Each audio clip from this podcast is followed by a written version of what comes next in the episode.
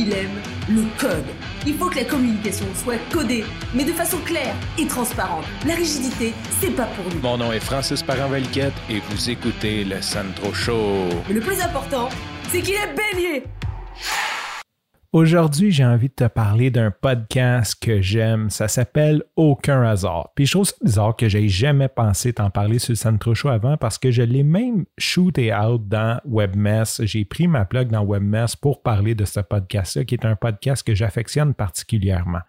OK, qu'est-ce qu'Aucun hasard? Aucun hasard, c'est Maxime Jobin, un des cofondateurs de WP Satellite, et Najami Cournoyer de la compagnie Nageco, la fondatrice de Nageco qui sont deux collaborateurs. Là, je vais expliquer un petit peu ma vision de la chose. Fait que si jamais un de vous deux, vous écoutez ça, comme chicanez-moi pas si je l'ai wrong, mais c'est deux collaborateurs. Donc, peu importe comment ils se rencontrent, ces deux personnes-là travaillent ensemble, travaillent dans le web. Donc, tu peux comprendre que ça me touche chez des entrepreneurs dans le web, dans le numérique. Chacun a leur spécialité.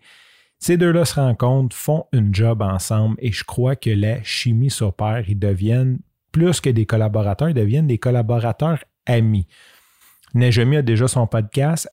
Elle invite Maxime sur son podcast et là, l'idée vient de partir un podcast commun. Aucun hasard vient au monde il y a environ un an parce qu'ils fêtaient leur premier anniversaire la semaine passée.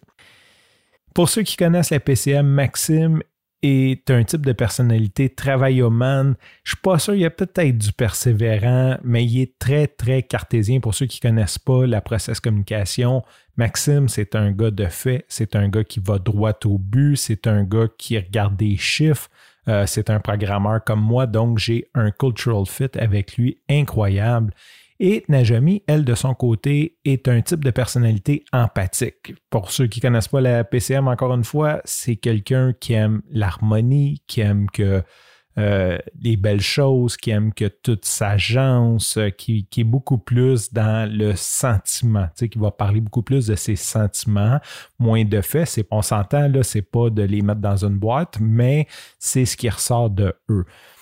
Et c'est beau de les voir parler parce que ces deux entrepreneurs, euh, les deux parlent de leurs problèmes et leurs problèmes, j'ai les mêmes à tous les jours. Donc, ce n'est pas un podcast que j'écoute parce que l'information qu'ils donnent est nécessairement comme écœurante. Oui, des fois, ils donnent des super bons conseils que j'applique qui me font réfléchir, mais l'idée, c'est que j'ai l'impression d'aller me joindre à deux chums. C'est comme une relation one-way, mais j'ai l'impression de me joindre à deux chums qui vivent les mêmes problèmes que moi, qui eux en parlent, chacun avec leur vision, leurs lunettes, leur façon de voir le monde, qui parlent aussi de comment ils adressent ça et comment ils veulent s'améliorer.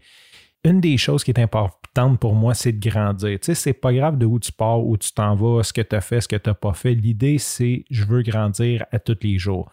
Puis ça a l'air un concept qui est difficile à comprendre pour bien du monde, mais je pense que ces deux, mes deux amis virtuels-là, eux l'ont compris et c'est ce qu'ils veulent. Ils veulent juste grandir de ça.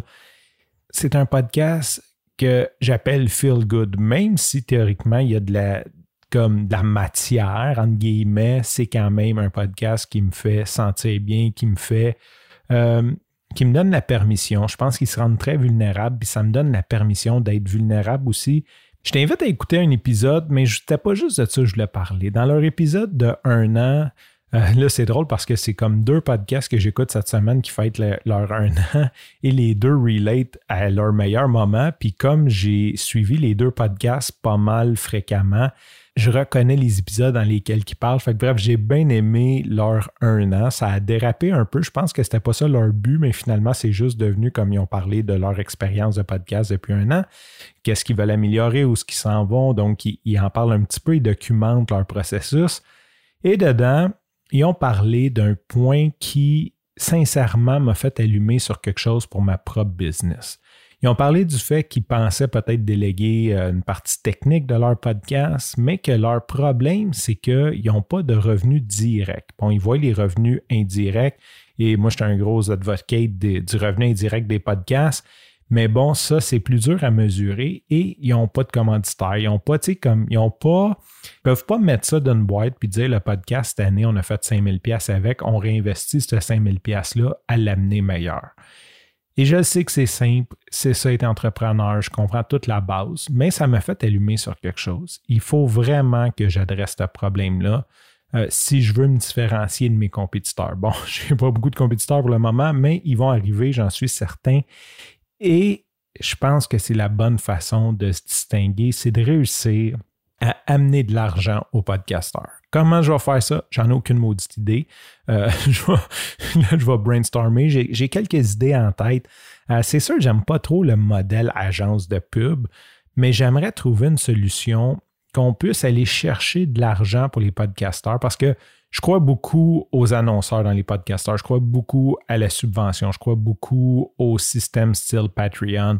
Euh, il y, a plusieurs modèles qui marchent, surtout si l'idée, c'est pas de faire des millions. C'est sûr, si tu me dis que tu veux faire comme 80 millions euh, par jour, comme Joe Rogan avec son, podcast, euh, peut-être qu'on on a beaucoup de chemin à faire. Je ne sais pas que c'est impossible, mais on a beaucoup de chemin à faire.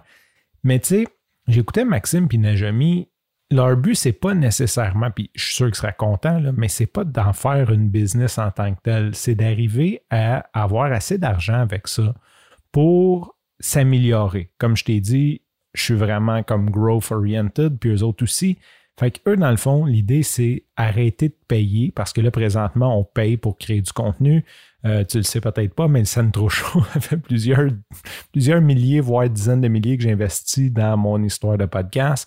Et je suis super heureux, mais c'est quand même beaucoup d'investissement. Donc, s'ils pouvaient juste réussir à ne pas payer puis avoir une meilleure qualité, ils seraient des gens les plus heureux du monde. Donc, je veux travailler une solution qui va permettre d'amener de l'argent aux podcasteurs. En terminant, je t'invite à aller sur le site d'Aucun hasard, de faire un subscribe, d'aller écouter un ou deux épisodes, voir si tu aimes la vibe et me donner tes commentaires si tu aimes ça. Sur ce, je te remercie pour ton écoute. Je te dis à demain et bye bye.